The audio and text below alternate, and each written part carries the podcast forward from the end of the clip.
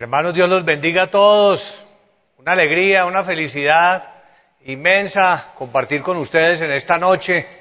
Un cordial saludo para todos los hermanos que están en los diferentes países, eh, a nivel mundial, en eh, todos los, los templos que el Señor ha levantado, más de mil lugares donde los hijos de Dios y las personas disfrutan de la manifestación del Señor, del Dios viviente, del Espíritu Santo, de los dones espirituales, del don de la profecía, de las visiones, de los sueños. Como bien sabemos, somos cristianos practicantes de la Biblia, guiados por el Espíritu Santo, y esta es una bendición maravillosa. Juan grande es nuestro Señor. Vamos a orarle al Altísimo para que siga descendiendo con su Santo Espíritu y nos dé cada día mucho entendimiento, mucha sabiduría, una vida espiritual muy bonita y que podamos poner en práctica todas las enseñanzas que recibimos y con las cuales Dios nos está ayudando para que seamos mejores y para que el Señor pueda bendecirnos también, pueda manifestarse más y más a nuestra vida, que es todo lo que nuestros corazones desean, ¿de acuerdo? Gloria a Dios. Bendito Señor, te agradecemos estos momentos con todo nuestro corazón. Gracias te damos, te amamos Señor con, todas las fuerzas de nuestro ser y te rogamos en este momento nos des la sabiduría de lo alto para entender tu palabra y para que recibamos los frutos del Espíritu y tu manifestación. En el nombre del Señor Jesucristo. Amén. Gloria a nuestro Señor. Bendito el nombre de nuestro Dios. Pueden tomar asiento les quería compartir o les quiero compartir un testimonio de una hermana de la iglesia a quien el Espíritu Santo le había dicho que le estaría dando experiencias espirituales y ella comenta que en estos días eh, tuvo un sueño y en ese sueño ella veía que eh, se encontraba en su camino con eh, una mujer y que le hablaba a esa mujer de la iglesia que la escuchaba con mucha atención, esta persona, y ahí, ahí finalizó el sueño. Ella quedó muy, expectante, muy atenta, qué significará ese sueño, qué consistirá, qué será. Y lo, lo, hermoso fue que en estos días recibió una llamada de la profesora de su hija, del, del colegio, de la escuela, y comenzó a hablarle de, asuntos de, de su vida personal, lo que era una conversación normal de asuntos académicos se convirtió en, un asunto personal, espiritual, porque le decía que estaba sufriendo muchísimo, que en eh, su iglesia donde ella asistía, eh, por causa de no, no, poder quedar en embarazo, le estaban diciendo que ella estaba en pecado. Y eh, por este motivo ella se sentía muy abatida y no tenía ganas de, vivir, se sentía muy desalentada, sobre todo de pensar que había caído de la gracia de Dios, que estaba excluida de la gracia de Dios. Y mientras hablaba esta señora, la profesora, eh, nuestra hermana de la iglesia, recordaba el sueño. Porque así es lo de Dios, Dios nos recuerda, Dios nos hace acordar de lo que Él nos ha hablado en profecía, de lo que Él nos ha anunciado en sueños o en visiones. Por eso hay un, versículo en la Biblia en San Juan que dice, Él os recordará las cosas que han de venir y Él nos recuerda, nosotros nos acordamos, Él nos acuerda mejor. ¿Y qué sucedió? Que la hermana dijo, esta es la persona, esta es la mujer, le voy a hablar de la iglesia. Y se acordó de todos los milagros que el Señor ha hecho a través de la oración de nuestra hermana María Luisa y le dijo, le voy a enviar el video de nuestra hermana María Luisa. Y efectivamente eh, le compartió también que nuestra hermana María Luisa ha orado por, por muchas mujeres que son estériles y que no pueden tener eh, su bebé, que no pueden dar a luz, no quedan en embarazo. Y esta persona recibió el video con tanta felicidad, con tanta alegría, abrió su corazón, dispuso su corazón y en estos días la llamó a decirle que ya había quedado en embarazo. ¿Cómo les parece la maravilla? Gloria al nombre de nuestro Señor. Bueno, ese Dios maravilloso nos anima y nos convoca a abrir nuestro corazón cada día más y más, a entregarnos más a Él, a buscar más de su presencia, a servirle con mayor decisión y hablar también de la palabra del Señor, hablarle a mucha gente, compartirle a muchas personas que necesitan de Dios, más en este tiempo, más en esta época, hablarle a las personas sin timidez y seguro que el Señor las va a bendecir muchísimo. Por eso nos sentimos felices que usted esté hoy aquí con nosotros y que usted nos esté acompañando porque no es casualidad, sino realmente un propósito que el Señor ha tenido para grande bendición en su vida y la de los suyos. Cuán grande es nuestro Creador. Pongámonos de pie, vamos a leer en nuestras Biblias, leamos, la, leamos en la epístola del apóstol Pablo dirigida a los Gálatas. Vamos a leer en el eh, Nuevo Testamento, donde hemos leído últimamente acerca del fruto del Espíritu. ¿Ustedes recuerdan? Claro, yo sé que recuerdan que los frutos del Espíritu son una gran bendición que son todas las cualidades que el Señor quiere darnos para que seamos perfectos. ¿Para qué? Para que cuando le oremos a nuestro Señor, Él nos escuche, porque tenemos las virtudes, tenemos las cualidades, estamos viviendo bien delante de su presencia, de modo que el Señor nos va a responder nuestras oraciones, nos va a responder también lo que Él, y nos va a cumplir lo que Él nos ha prometido. Gloria a Dios. Leemos en Gálatas capítulo 5, en el versículo número 22. Mas el fruto del Espíritu es amor, gozo, paz, paciencia, benignidad, bondad, fe, mansedumbre, templanza. Contra tales cosas no hay ley, gloria al nombre del Señor. Pueden sentarse hermanos. Cuando dice contra tales cosas no hay ley, pues es la, la ley de Moisés, pero en el fondo también significa que estos frutos del Espíritu son un arma espiritual maravillosa para defendernos del enemigo, del maligno, del diablo y para derrotarlo, porque el diablo no puede vencer a alguien que tenga estos frutos. Y hoy vamos a destacar el fruto de la, de la paz que aparece aquí en el versículo 22. Observemos, primero está el amor, luego el gozo y la paz. Ahí aparece en el versículo 22, vamos a hablar de la paz, pero vamos a destacar eh, la paz completa, ese es el título de la predicación, la paz completa. Y vamos a, explicar en qué consiste esa, esa, paz completa. ¿Por qué hablamos de una paz completa? Hablamos de una paz completa porque es una paz desde el punto de vista espiritual, del alma, del corazón, y hay otra paz que es la paz eh, física o la paz material, eh, ya en, en, todas las situaciones y circunstancias que se nos presentan en la vida. Para ello vamos a ver un ejemplo de lo que es la, paz eh, desde el punto de vista espiritual o desde el punto de vista del alma, del corazón del ser humano. Este ejemplo eh, lo encontramos en Primera de Samuel. Vamos a leer allí, en Primera de Samuel, en el capítulo número 16. Primera de Samuel 16, leamos en el Antiguo Testamento la enseñanza acerca de, lo que sucedió con Saúl, el rey Saúl, primera de Samuel 16, y cómo al rey Saúl se le fue esa, se le fue la paz, pero ¿cuál paz? La paz del alma, la paz espiritual, que es eh, un estado o una situación del alma, del corazón, eh, interna, eh, es un estado de intranquilidad en que se encuentra la persona, sobre todo cuando ha cometido pecado delante de Dios.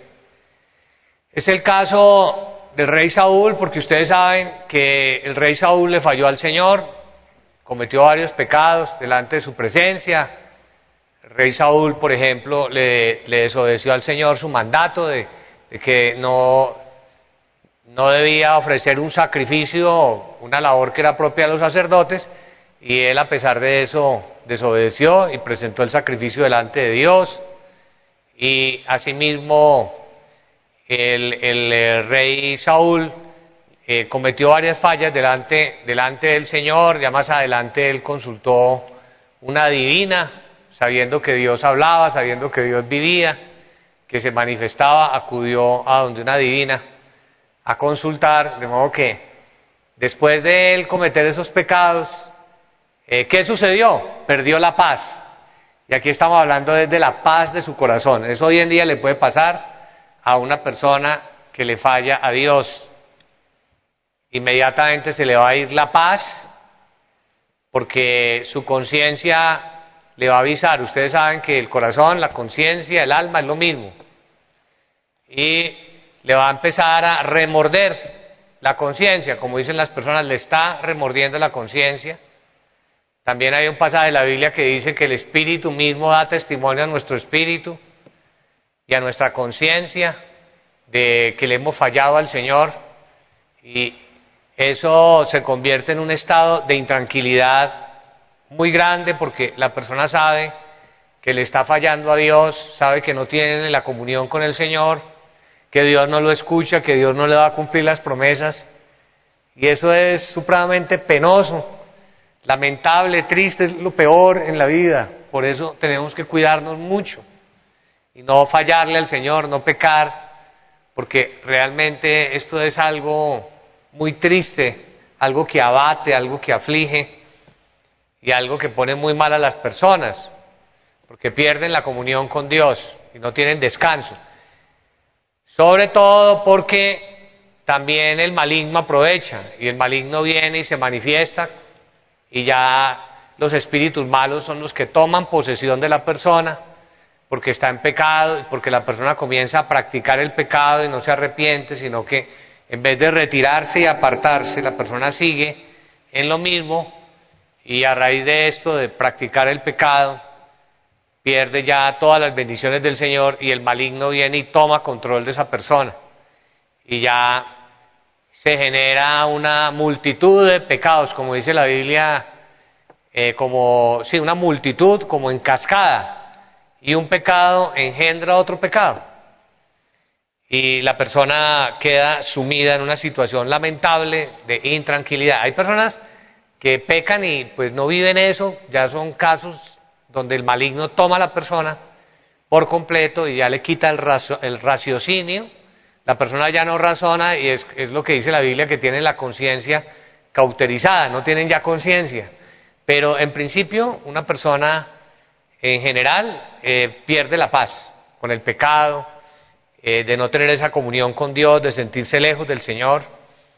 Y eh, Samuel, después de haber vivido las experiencias con Dios, después de haber visto cómo el Señor le cumplió todas las profecías que le dio el profeta Samuel, eh, estaba en una condición muy difícil y Saúl se dio cuenta que cuando David le visitaba y David tocaba el arpa, en esos momentos, con la música, con la interpretación musical, el espíritu malo que tenía Saúl se retiraba de él, se apartaba y Saúl comenzaba a sentir un alivio en su alma. Eh, ¿Qué significa ese alivio en su alma? Significa de lo que estamos predicando lo mismo. La paz, venía la paz espiritual o la paz del alma venía a su corazón y sentía alivio y tranquilidad. Es lo que dice el versículo número 23. Y cuando el espíritu malo de parte, primera de Samuel 16, y cuando el espíritu malo de parte de Dios venía sobre Saúl, David tomaba el arpa y tocaba con su mano. Y Saúl tenía alivio. Eso, la palabra alivio ahí significa tenía paz. Eh, pero ¿cuál paz? Estamos hablando que hay dos clases de paz. Estamos hablando de la primera, de la paz interior o de la paz espiritual o de la paz del alma. Y Saúl tenía alivio y estaba mejor. Sentía, como enseña la Biblia, refrigerio, que la Biblia enseña en el Antiguo y en el Nuevo Testamento, del refrigerio, que es como cuando alguien siente mucho calor y eh, cuando viene el frío, cuando toma una bebida que lo refresca, ese es el refrigerio, entonces le daba un alivio. Y Saúl tenía alivio y estaba mejor y el espíritu malo se apartaba de él. Ese es un ejemplo de lo que significa la paz, la paz interior. Y también hay otra gran promesa para esa paz espiritual, para esa paz del alma, que está en Isaías 54. Vamos a leer en el capítulo 54. Allí se enseña del pacto de paz que el Señor había establecido y ese pacto de paz, eh, ¿qué representa? Fíjense la palabra pacto de paz, muy hermoso porque estamos hablando de la paz. Y es la gran bendición, es la gran dádiva que el Señor le puede dar al ser humano, que es el, pacto de paz significa el pacto de la salvación, de la salvación del alma en lo que más el corazón de un ser puede sentir paz es en tener esa esperanza y esa promesa maravillosa de la vida eterna. Gloria al nombre del Señor.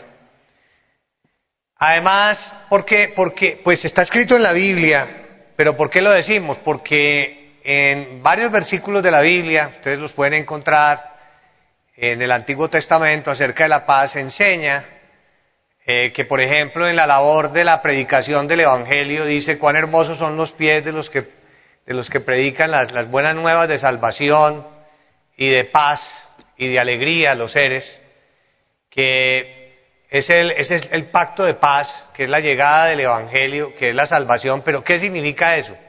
Es la venida del Señor Jesucristo al corazón de los seres humanos y significa que hay vida eterna, significa que cuando la persona eh, ya deje este mundo, va a poder encontrarse con el Señor y va a poder vivir por toda una eternidad al lado del Dios Altísimo. Y que además el Señor Jesucristo va a estar en el corazón de los seres humanos, transformándolos, dándoles ese refrigerio, dándoles ese descanso, dándoles ese alivio dándoles esa esperanza y ayudándolos para que las personas eh, tengan esa comunión con Dios, que es una comunión maravillosa.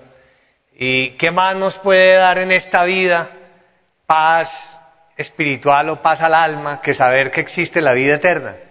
Y que saber que el Señor nos está guiando hacia la vida eterna. Nada, gloria al Señor. Cuán grande es nuestro Dios que nos ha dado este privilegio.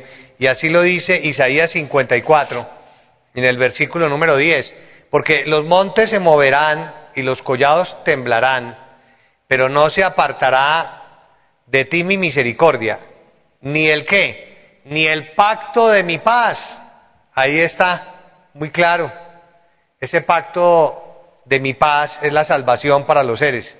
Ni el pacto de mi paz se, quebrantará, que fue el gran pacto que el Señor hizo con Abraham, que en Abraham serían benditas todas las familias y que todos los que creyeran en el Señor Jesucristo disfrutarían de esa paz en sus corazones y de esa paz en sus almas por tener esa esperanza de la vida eterna.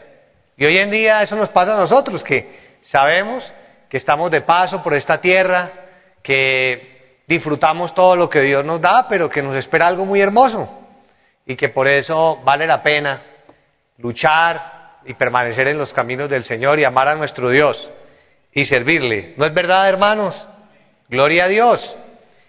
Y eh, también eh, dice la Biblia, ya para hablar de la otra paz que mencionamos al comienzo, porque hemos hablado de la paz del alma, de la paz del corazón, de la paz eh, espiritual, ahora vamos a hablar de la paz física de la paz terrenal, de la paz material. Y para ello vamos a leer un pasaje que se encuentra en el libro de Crónicas. Leamos en Crónicas, en Primera de Crónicas, leamos la enseñanza acerca de Salomón.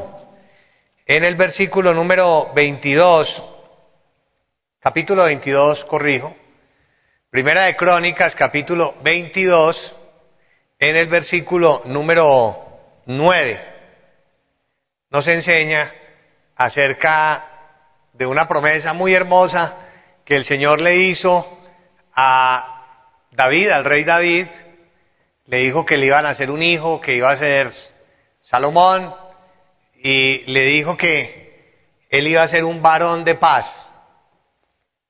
Y esa, esa promesa tan hermosa se cumplió de una manera física porque efectivamente mientras Salomón reinó hubo mucha paz en, en el pueblo de Israel y eh, todos estuvieron unidos y no hubo esas guerras ni hubo toda, toda esa situación que es lo contrario a la, a la paz, que es eh, una situación de conflicto, de batallas, de enemistades, de odios, de, de tantas situaciones perturbadoras que generan intranquilidad al ser y que son aprovechadas por el maligno para desestabilizar a las personas sino que hubo paz en abundancia, y es lo que dice en el versículo 9. He aquí te nacerá un hijo, el cual será varón de paz, porque yo le daré paz de todos sus enemigos en derredor. Qué gran bendición la que el Señor le estaba prometiendo a Salomón y eso se cumplió físicamente, en la práctica, en lo terrenal. Salomón tuvo mucha paz, no tuvo enemigos en derredor, Dios lo guardó de todo esto. David sí tuvo que eh, batallar muchísimo, guerrear muchísimo, porque pues así era en, en aquel entonces, pero ya en el reinado físico de Salomón él no tuvo que hacer eso. Y yo daré paz y reposo sobre Israel en sus días.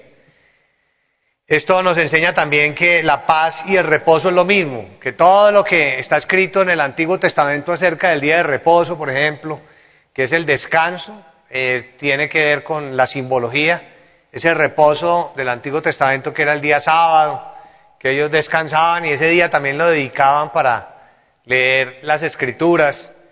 Ese reposo, ese día de reposo simbolizaba este fruto del Espíritu, esa maravillosa paz, ese pacto de paz, el Evangelio, todo lo que Dios nos estaba ofreciendo. Ahora sí, desde el punto de vista de la paz del alma, de la paz del corazón y desde el punto de vista de la paz física, de la paz material. Por eso el título de la predicación se llama La paz completa, porque Dios da la paz completa. Y eh, hay un pasaje de la Biblia donde el Señor Jesús dice, mi paz os doy, mi paz eh, os dejo. No la doy como el mundo la da, porque el mundo da la paz de manera incompleta, pero el Señor sí da una paz completa. Y la paz completa tiene que ser así, como acabamos de expresar. Es algo profundo y continuo en el corazón de los seres, en sus almas, primera forma de paz, que solo Dios la puede dar.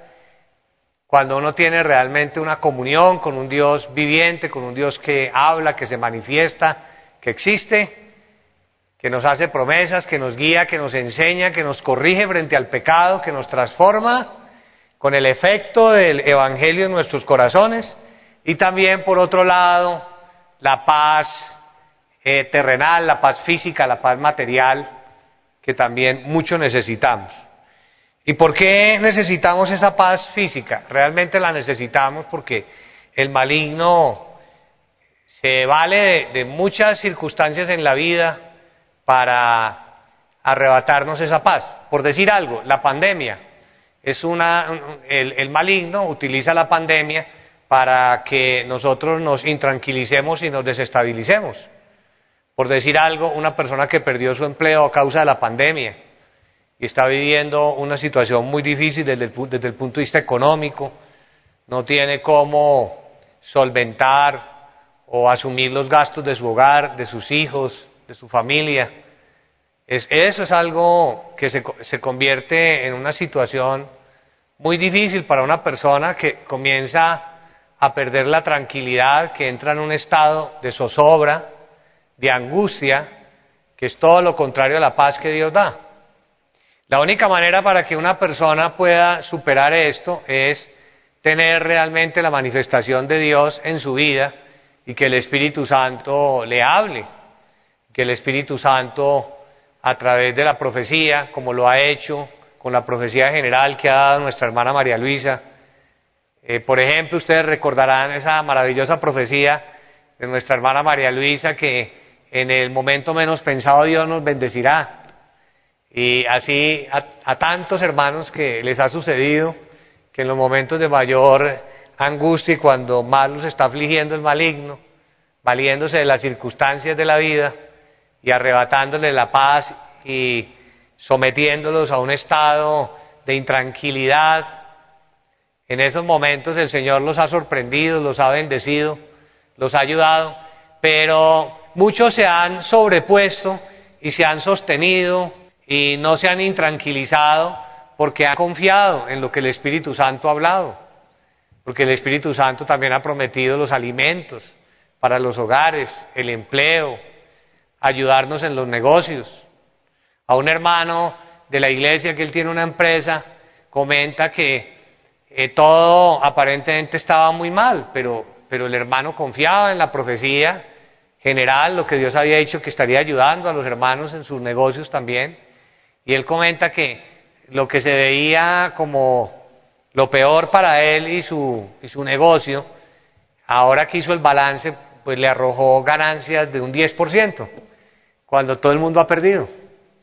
Y, quienes le atemorizaban diciendo que iba a entrar en la quiebra, pues se quebraron, se arruinaron y o, entraron en bancarrota y los que, e, ellos los que lo amedrentaban, y él que tenía la promesa del Espíritu Santo no se dejó desestabilizar. Entonces, no podemos perder ese equilibrio, esa estabilidad emocional, esa estabilidad interna, esa confianza en Dios, en las cosas físicas, materiales de la vida, como el negocio, por ejemplo, sino que ya tenemos promesas del Espíritu Santo, también, por ejemplo, en, sueños, que Dios en sueños nos guía o en visiones, y con las predicaciones, con la lectura de la Biblia y con el hecho de creer, ya el Señor viene a nuestro corazón, el Señor Jesucristo, y nos, nos ayuda, y nos va a fortalecer el corazón, nos va a fortalecer el alma,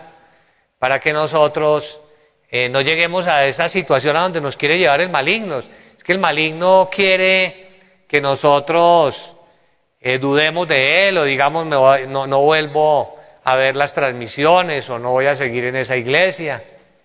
O el maligno quiere enfermarnos, por ejemplo, con las pesadillas. Esta es una forma también que el maligno utiliza para que las personas se enfermen, porque cuando una persona no puede dormir y tiene pesadillas continuamente, eh, se empieza a sentir eh, con un desgaste propio de su cuerpo y se empieza la persona a sentir mal, enferma, y todas estas situaciones perturban nuestra estabilidad emocional, perturban nuestra, nuestra vida y con las situaciones físicas, porque nos enferma.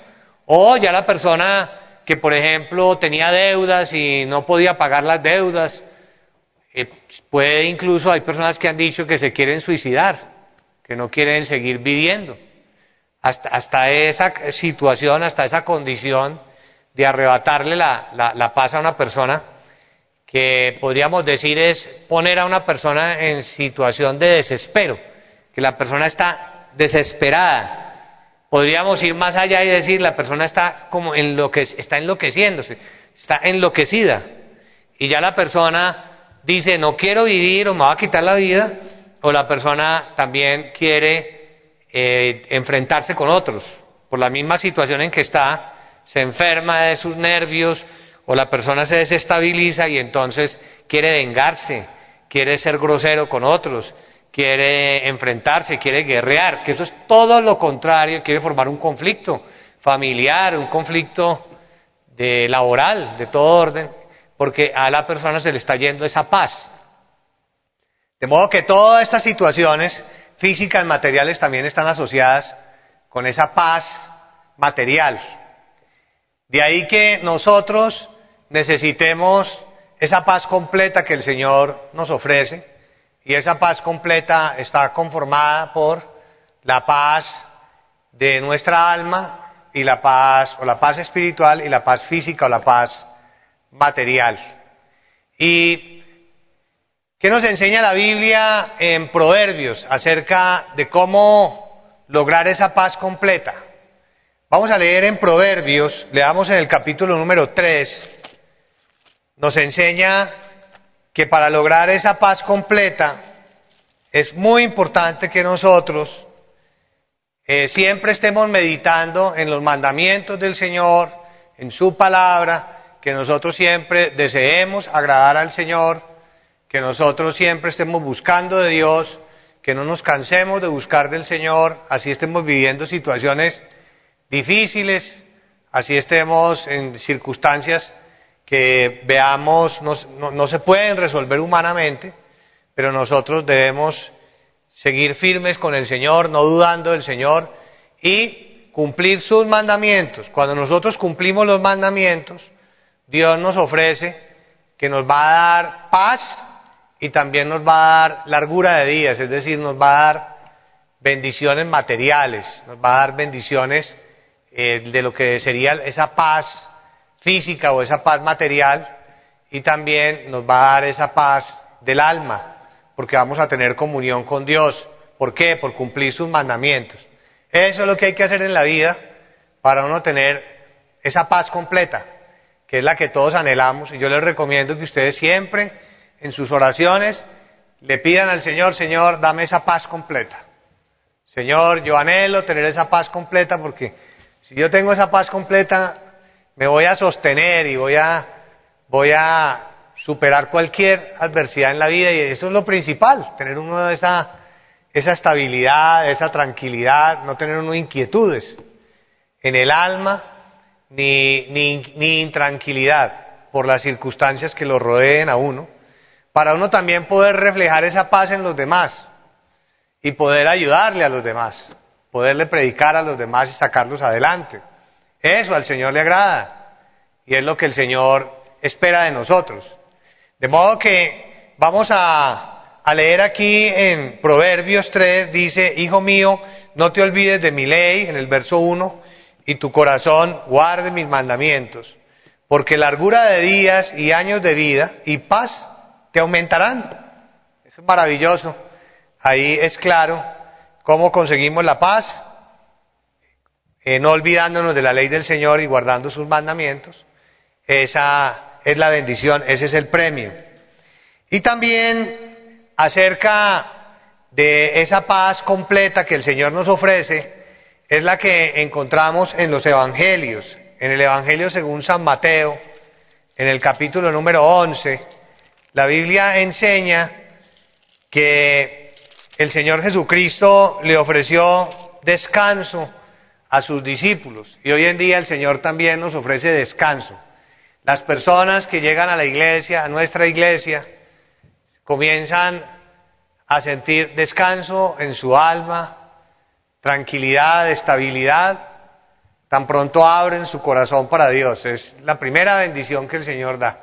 Podemos tener los problemas latentes ahí, presentes, pero sentimos paz, sentimos estabilidad, sentimos equilibrio, sentimos tranquilidad, sentimos seguridad, alivio en nuestro, en nuestro corazón, en nuestra alma, comunión con Dios, de saber que Él nos ha hecho promesas y, y de saber que Él nos va a escuchar nuestras oraciones y de saber que su Evangelio está con nosotros. Por eso dice en San Mateo 11, 28, venid a mí todos los que estáis trabajados y cargados, y yo os haré descansar.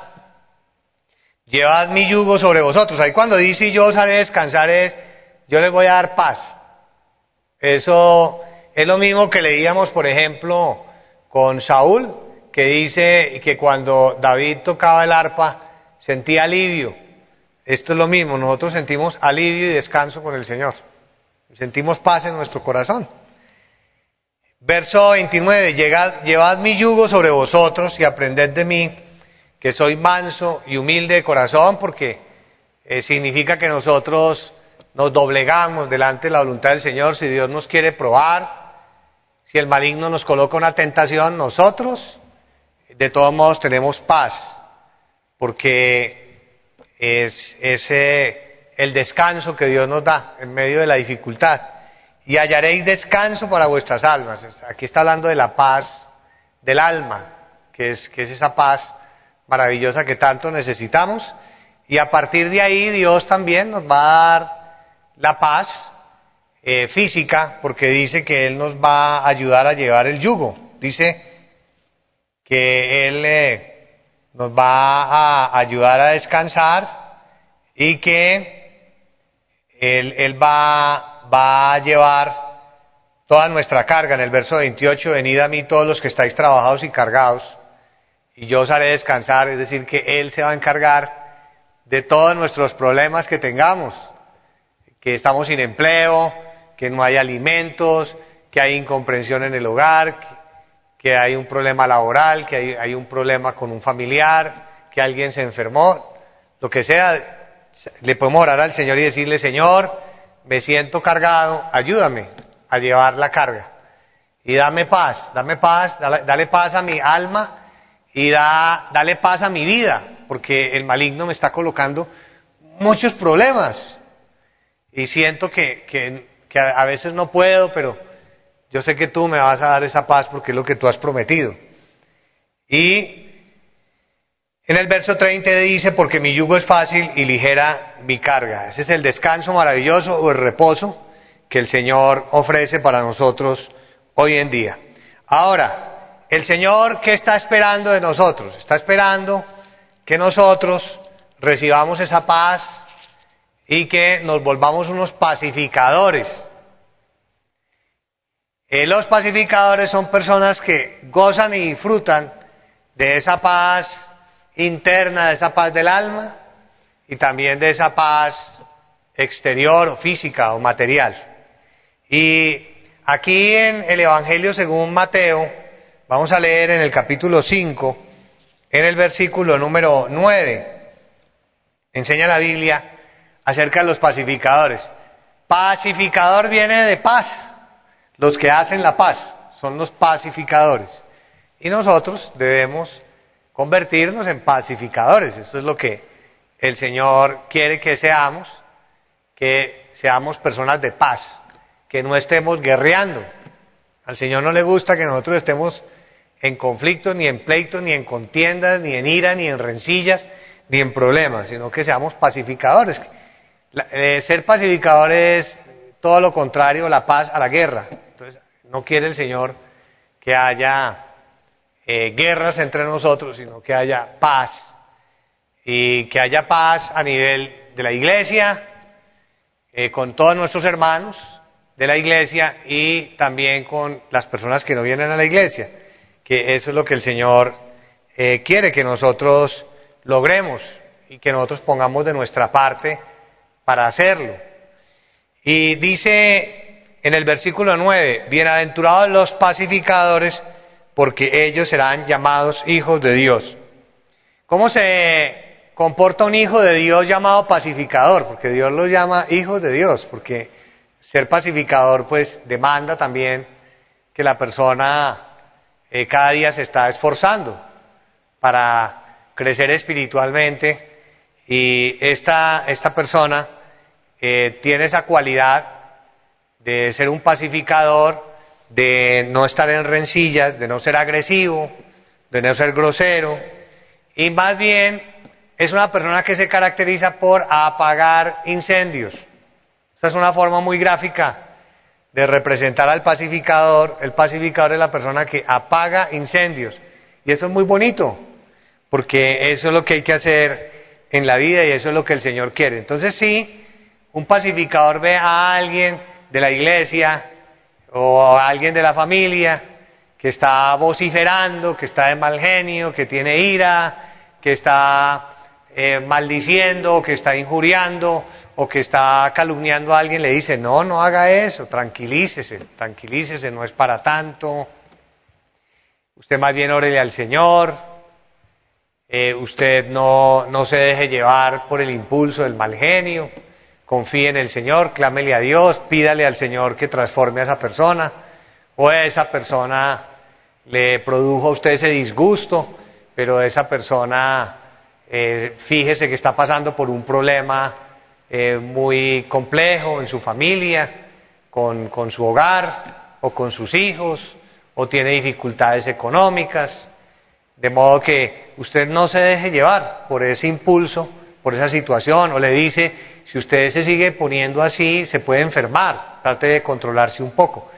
Eh, o si le dicen, no, es que esa persona habló mal de usted, no, pero usted, a usted ya le consta, usted escuchó que habló mal de usted, usted tiene la prueba, ¿no? Si no tiene la prueba, pues no se deje llevar por eso, porque eso le va a afectar a usted su vida espiritual, déjele todo a Dios, que el Señor transformará a esa persona, Dios se encarga de enseñarle a cada uno, entonces siempre está apagando el fuego.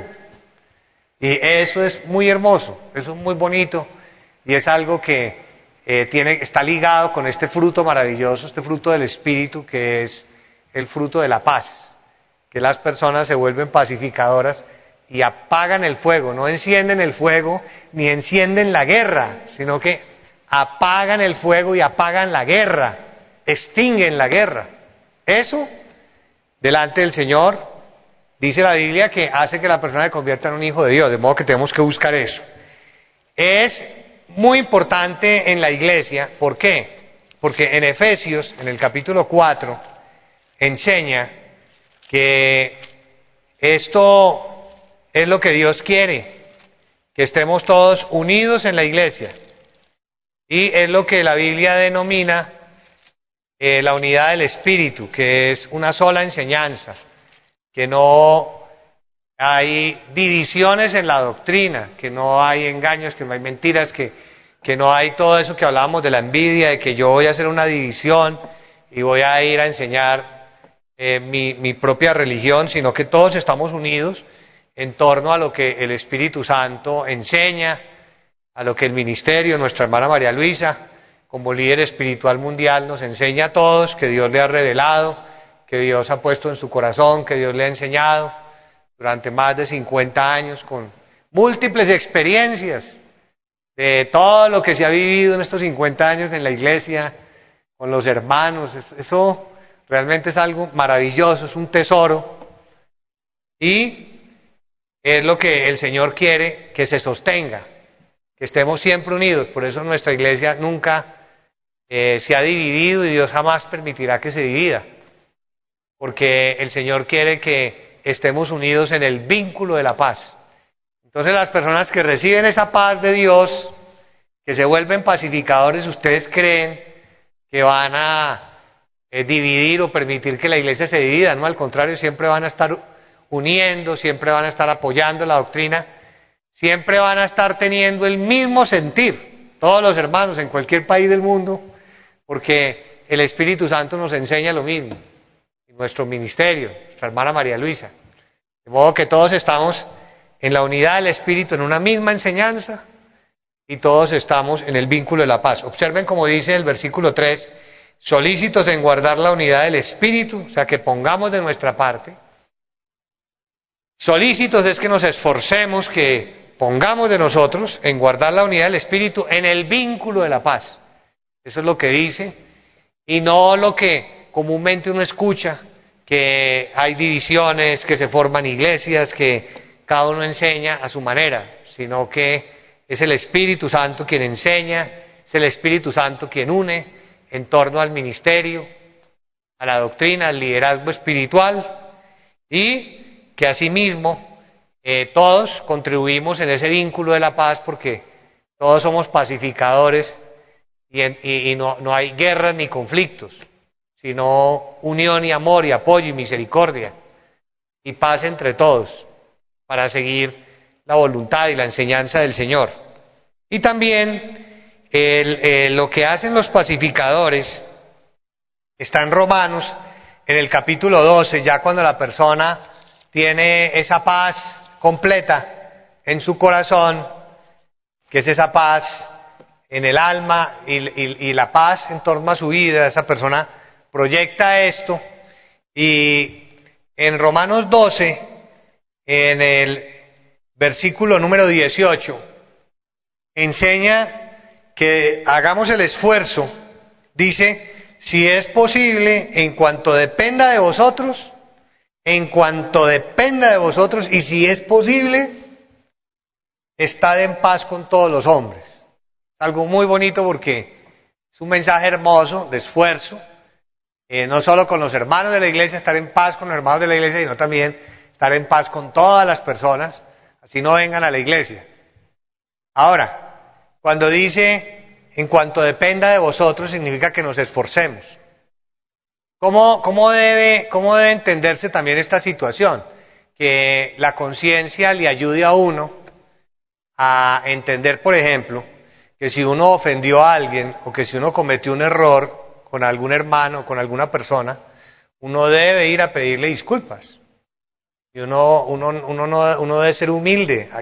Aquí también trabaja mucho la humildad, como leíamos ahora, del Señor Jesucristo, que Él era humilde y manso. Y no, no debe haber orgullo, no debe haber ningún problema en uno ir para liderarse, porque, porque precisamente esa paz del alma también es una liberación, liberación del pecado, es una liberación de, esos remordimientos de conciencia, de los pecados que uno ha cometido, de esos espíritus malos que tratan de hacernos caer en el error. Entonces uno que pierde, si al contrario gana mucho delante de Dios, porque como dice la Biblia, humillados bajo la poderosa mano de Dios y Él los exaltará. Eh, que uno, uno, por ejemplo, en un hogar, si, si el esposo cometió un error o de alguna manera ofendió a su esposa, eh, que tenga la humildad y que, que, en virtud de, que es un pacificador, inmediatamente va y le pide disculpas y le dice, me equivoqué y le diga en qué, porque mm, como ya sabemos, uno cuando va a pedir perdón, uno debe decir perdón de qué, no debe decir simplemente perdóneme o discúlpeme, o le ofrezco eh, disculpas o le presento mis excusas, lo que sea, ¿no? Sino que uno tiene que decir en qué, en qué ofendió a la otra persona. Esa es la manera como uno pide perdón. Y así mismo con los hermanos de la iglesia. Y el otro hermano también que recibe ese mensaje, o, incluso una persona del mundo, uno también. Debe, debe ser humilde, sencillo, manso y ser pacificador. Y si la persona está molesta y uno le hizo algo, porque si uno no le hizo, no le causó ningún mal, pues no. Pero si uno está consciente, porque el Señor nos enseña y la conciencia misma nos remuerde y Dios nos avisa que nosotros nos equivocamos. Uno sabe cuando se equivocó. Uno sabe, uno sabe que cometió un error, o uno sabe que cometió una imprudencia, o uno sabe que dijo algo que no debía decir, o hizo algo que no tenía que hacer, una imprudencia, un error, algo que molestó a alguien. Uno va y le dice, te, pido disculpas por esto que hice, por esto que dije, mm, hablé a la ligera, no pensé bien lo que hablé, o estaba en ese momento disgustado y por eso me expresé de esa manera, pero un error, yo te pido que me perdones, eso no va a volver a pasar. Eso es muy bonito, eso lo hace un pacificador. Y eso hay que hacerlo, si hubo un error con el jefe, pues también allá explicarle cuál fue el error, pedirle disculpas a un compañero de trabajo también. Uno no pierde nada y uno gana mucho con Dios, por eso dice uno tiene que esforzarse. Si uno cometió ese error, uno tiene que ir a, buscar ese, perdón, esa reconciliación, uno tiene que ir a buscar esa aproximación o lo que todo el mundo conoce como hacer las paces. Yo no sé cómo se pueda traducir en los idiomas, pero significa vamos a hacer las paces, porque eso significa hacer las paces es la paz, hacer las paces. Hay que hacer las paces lo más que podamos con todas las personas y esforzarnos para lograr eso. Eso al Señor le agrada. Y también uno haciendo esto, si uno convierte esto como en una forma de vida, esto también nos va a ayudar, está en Santiago, vamos a, leer en Santiago, esto nos va a ayudar para salvar almas. Porque hay personas que probablemente no hayan vuelto a la iglesia o que hayan vivido circunstancias difíciles y el maligno, tantas cosas que pone en el camino, eh, los confundió y no volvieron a la iglesia o no entendieron algo.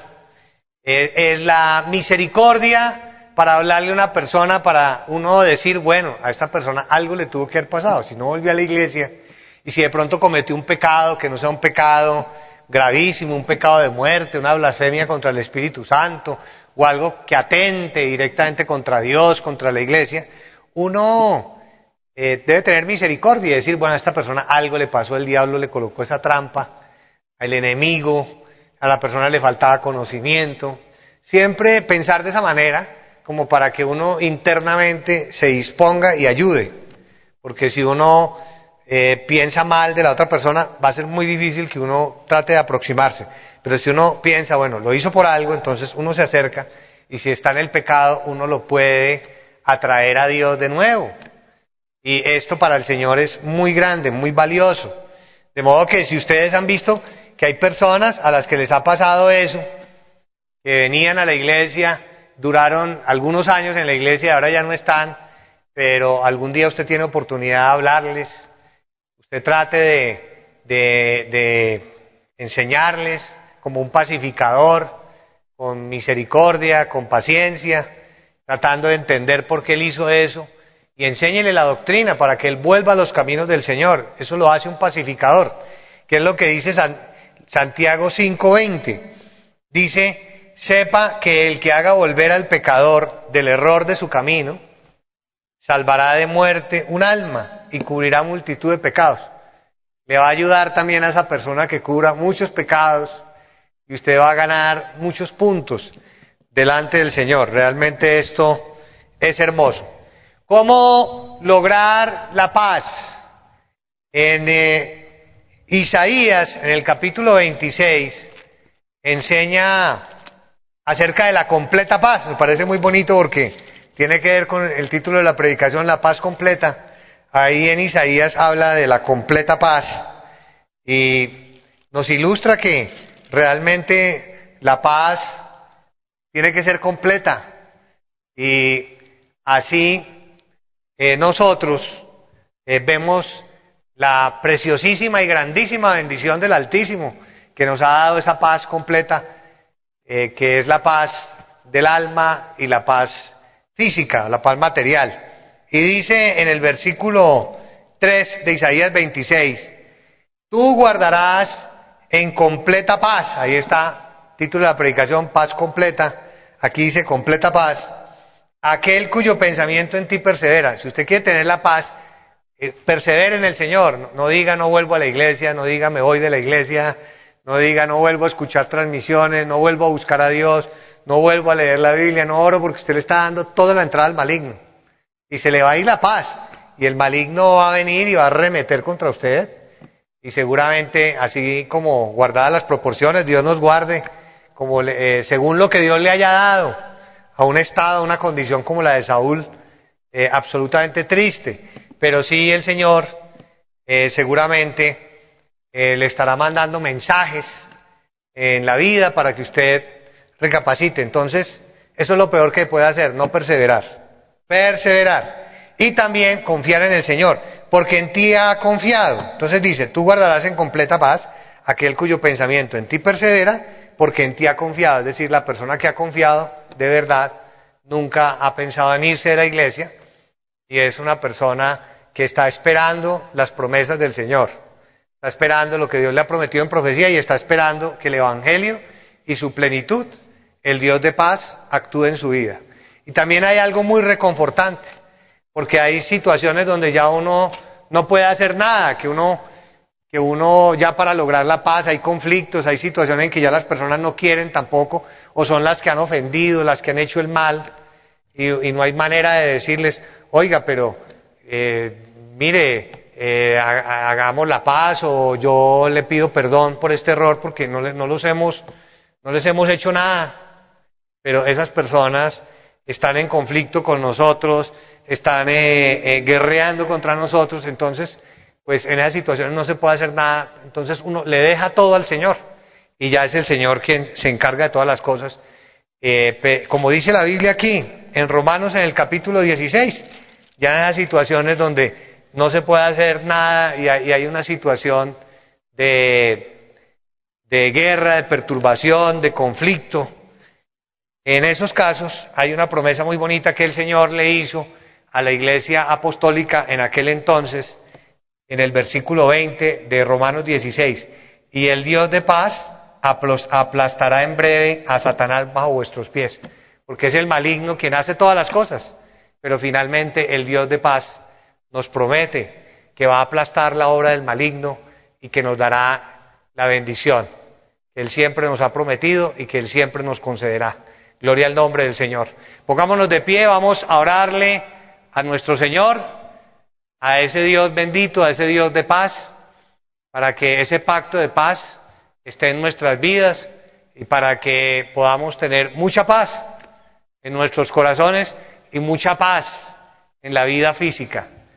Y que nuestro Señor a todos como iglesia y a cada uno de nosotros, donde quiera que nos desenvolvamos, donde vivamos, donde transcurre nuestra vida, el Señor nos dé ambas clases de paz y así seamos felices en esta vida. Gloria al Señor.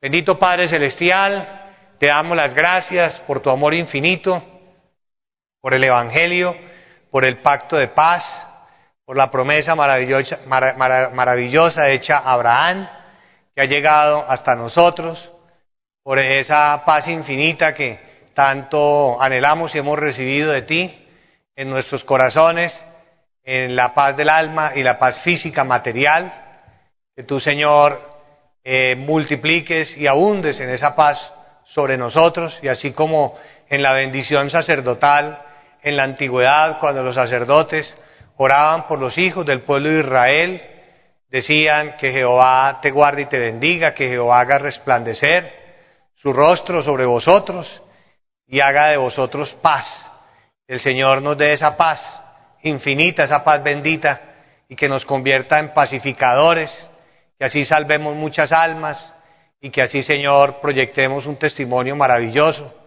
para que tu nombre sea engrandecido, para que tu nombre sea reconocido y amado. Gloria a Dios, y que el Señor, aparte de nuestra vida, los espíritus malos que estén combatiendo para arrebatarnos esa paz, bien sea desde el punto de vista espiritual, con brujerías, con hechicerías, con maldiciones, con tormentos, también desde el punto de vista material, con enfermedades físicas, para que nosotros no podamos tener la disposición, ni la alegría, ni la libertad para leer la Biblia, para alabar tu nombre, para buscar de tu presencia, para amarte, para seguirte, para servirte. Señor de la Gloria, quita de nuestra vida toda intranquilidad, toda perturbación, todo miedo, todo temor, toda angustia, toda desesperación, todo odio, toda venganza, toda rencilla, toda guerra. Y también, Señor, a tu pueblo, mi Dios, a tus hijos, a todos los que se unen a la transmisión, bendícelos en su clamor, en sus peticiones, en todo lo que necesiten en la vida física, material, laboral, económico, eh, económicamente, en todo lo que necesiten con sus familias, en lo laboral, que los sanes, Señor, de todo mal, de todo espíritu de enfermedad y que nos des una vida espiritual hermosa para ti. Gracias, Señor, te bendecimos, gracias por la iglesia, gracias por la unidad del espíritu, gracias por el vínculo de la paz, gracias por tus fundamentos, gracias por permitirnos vivir lo que vivimos, que es bíblico para aprender viviendo tu palabra y practicándola. Te amamos en el nombre del Señor Jesucristo. Amén. Gracias, Señor. Vamos, hermanos, a cantar el coro 37. Testifiquemos. Señor, te amamos y te adoramos, te bendecimos y te glorificamos. Cuán grande es nuestro Señor. Hermanos, un fuerte abrazo para todos ustedes. Que el Señor los bendiga, que el Señor les guarde, les conceda lo mejor de su bendición. Hasta pronto. Gloria al nombre del Señor.